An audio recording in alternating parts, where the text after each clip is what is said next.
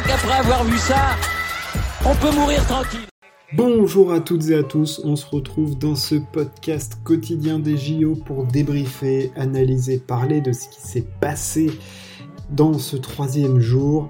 Euh, on avait beaucoup de sport, ça a commencé cette nuit avec la natation, ça s'est poursuivi avec euh, du tir, avec du VTT, avec de la gymnastique, avec du judo, avec du basket, enfin il y en avait, il y en avait dans tous les sens, il y en avait pour tous les goûts, hein. on avait eu du skateboard et on pourra dire un mot de ce sport, enfin si on peut encore appeler ça comme ça, de cette discipline olympique, euh, voilà, c'était quand même bien comique.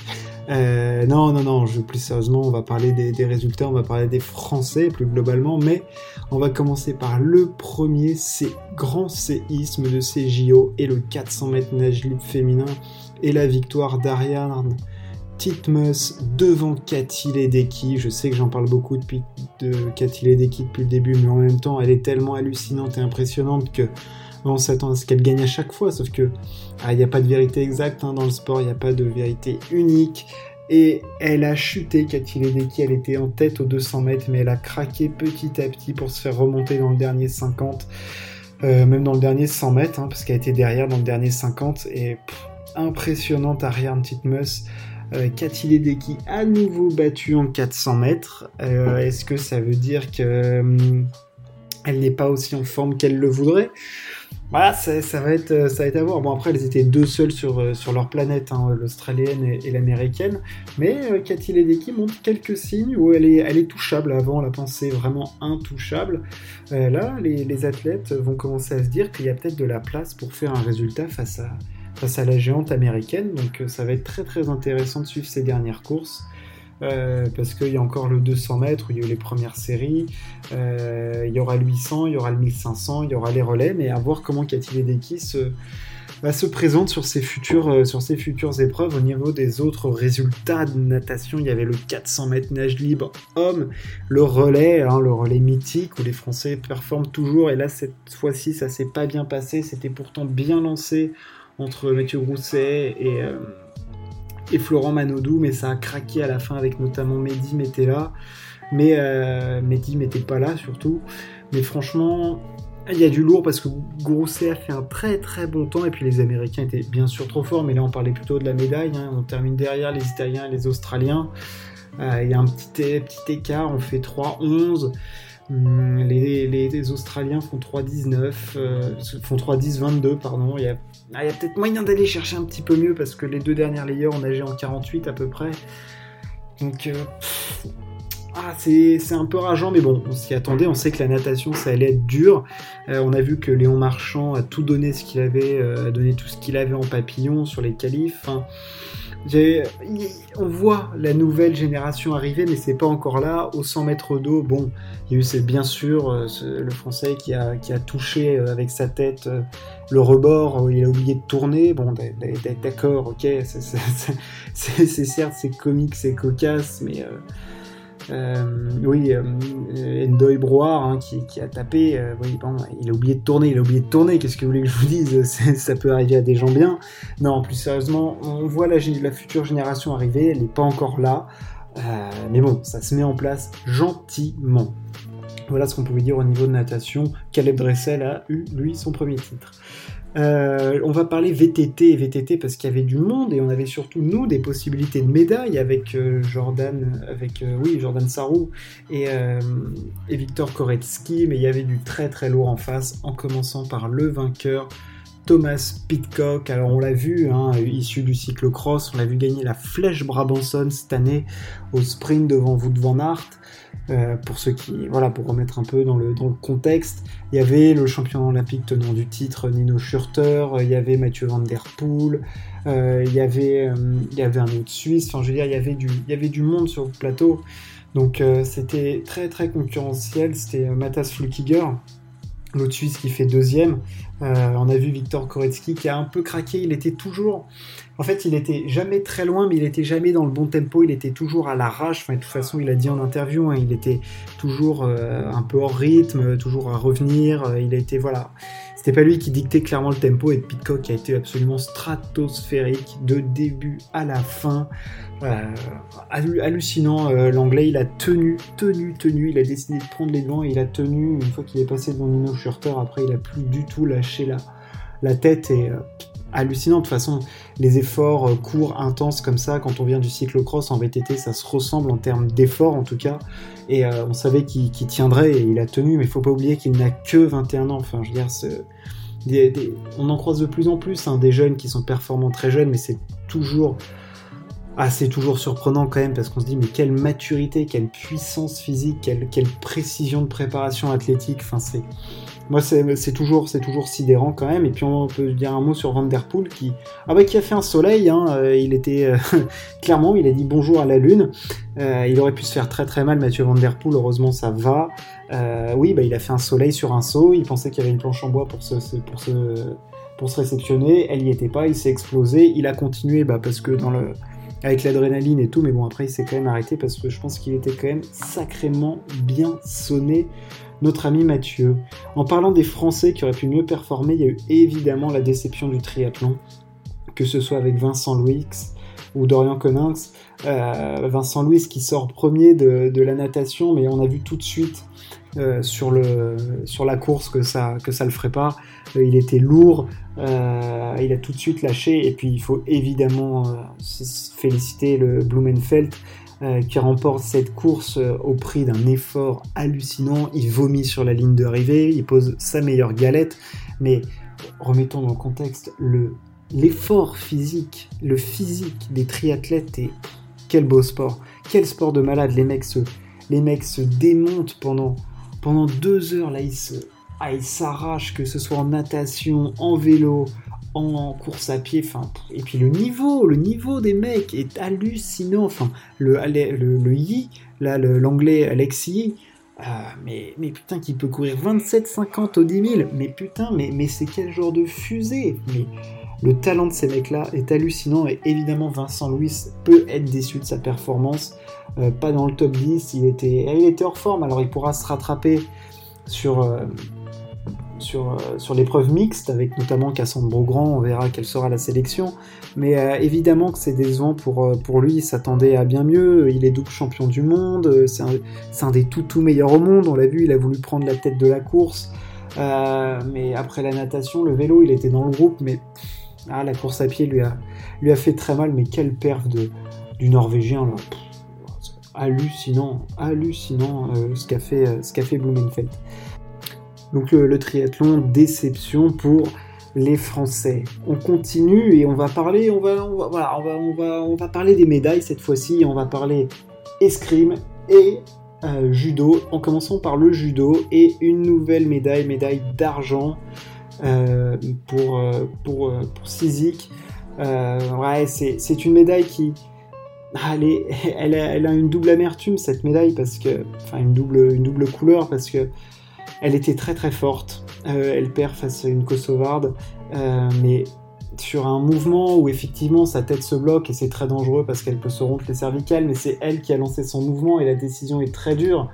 Mais c'est surtout où il se faire disqualifier en finale olympique qui est très très compliqué à, encaisser et on comprend sa détresse et son incompréhension parce qu'elle, elle sentait qu'elle pouvait continuer à le faire, mais il y a des règles, on les applique, euh, c'est comme ça. Évidemment, c'est très très dur, mais bah, c'est la loi, c'est comme ça, c'est le sentiment de disqualification. Sarah Léonie Sizik euh, a fait un parcours magnifique. Évidemment, il y avait de la détresse, mais alors il va falloir avancer, il va falloir se relever. Ça fait mal, évidemment, sur le moment. On a vu, elle était en pleurs. Il faut, c'est très très dur à encaisser parce que tu te prépares 4 ans pour ça. T'es bien dans ton combat, c'est toi qui mènes, c'est toi qui mènes les attaques, tu arrives à bien prendre sur l'Uchimata, tu fais tout ce qu'il faut et sur un mouvement que tu lances, tu te retrouves, tu te fais un chouille contré et tu te retrouves avec la tête dans une position qu'il faut pas avoir et, c'est la fin, d'un coup c'est la fin, il y a une review, c'est appel de la VAR, machin truc, et puis disqualification, c'est très très très dur ce qui s'est passé pour elle, mais bon, je pense qu'elle se relèvera, euh, ça fait une nouvelle médaille pour le clan français, encore une pour le judo, on en attend d'autres, euh, parce qu'aujourd'hui il y aura Clarissa Benienou qui, on l'espère, va nous ramener le plus beau des métaux, et, euh, et puis le judo n'a pas fini de nous faire, rêver. On parle sabre, et c'est Escrime, et puis c'est la belle histoire, parce qu'il y avait deux histoires, il y avait évidemment Enzo Lefort, déception d'Enzo Lefort éliminé en quart de finale du fleuret homme, euh, on s'attendait clairement à mieux, alors son match, pareil, euh, il, prend, euh, trois touches sur pénalité sur des cartons rouges, évidemment ça va être dur de gagner face à l'italien tenant du titre tenant du titre olympique, c'est sûr que si tu te mets un handicap de 3 touches à ce niveau-là euh, et que tu perds 15-10 ou 15-11, évidemment tu peux avoir les boules à la fin, ça c'est une certitude. Mais bon, il a dit que pour lui c'était un fait de un fait de combat et euh, voilà, et si tu veux, c'est le jeu aussi, hein, je veux dire, ils se sont fait prendre, bon bah voilà. Mais c'était quand même une déception parce qu'il était était quand même favori de euh, du, tableau, quoi. Donc, euh, ouais, c'est une déception pour le clan français à l'escrime. Alors, évidemment, il y a ce titre de Romain Canon qui, est absolument magnifique, mais sinon, quand même, c'est la soupe à la grimace. Mais la soupe est un peu moins à la grimace grâce à la médaille de bronze au sabre féminin de Manon Brunet. Elle nous a pas refait le coup de Rio. Elle était attendue, la tête de série numéro 4. Elle décroche cette médaille. Alors oui, elle perd en demi euh, face à la, enfin pas la russe, hein, mais face à la, la russe sous bannière olympique, euh, mais elle se rattrape dans ce combat euh, pour, pour la troisième place qu'elle a dominé de la tête et des épaules. Lim, on a vu la tension qui transpirait dans son, dans son corps, dans son être là. On sentait que il y avait l'angoisse de revivre ce qu'elle avait vécu à Rio, de perdre les deux combats de, demi et de, et de troisième place. Mais là, elle a surmonté ça, elle s'est remobilisée, énorme force mentale pour se remettre dans, dans le sens de la marche à ce moment-là, parce que elle se dit putain, je suis re en demi. Et on sent que dans sa tête, ça cogite et qu'elle a peur de revivre ce qu'elle a vécu à Rio. Elle a pas envie du tout, du tout, du tout. Et quand elle perd ce combat, on se dit oh là là là là, attention, attention Manon, ressaisis-toi. Et puis elle l'a dit, il y a son chéri qui l'a appelé, son staff. Euh, elle s'est remobilisée et elle est arrivée déterminée au combat, conquérante, et elle est allée chercher cette médaille de bronze qui est très très très belle. On l'a vu la libération que c'était pour elle. Elle a fondu en larmes, un cri de soulagement, un cri de joie et de soulagement.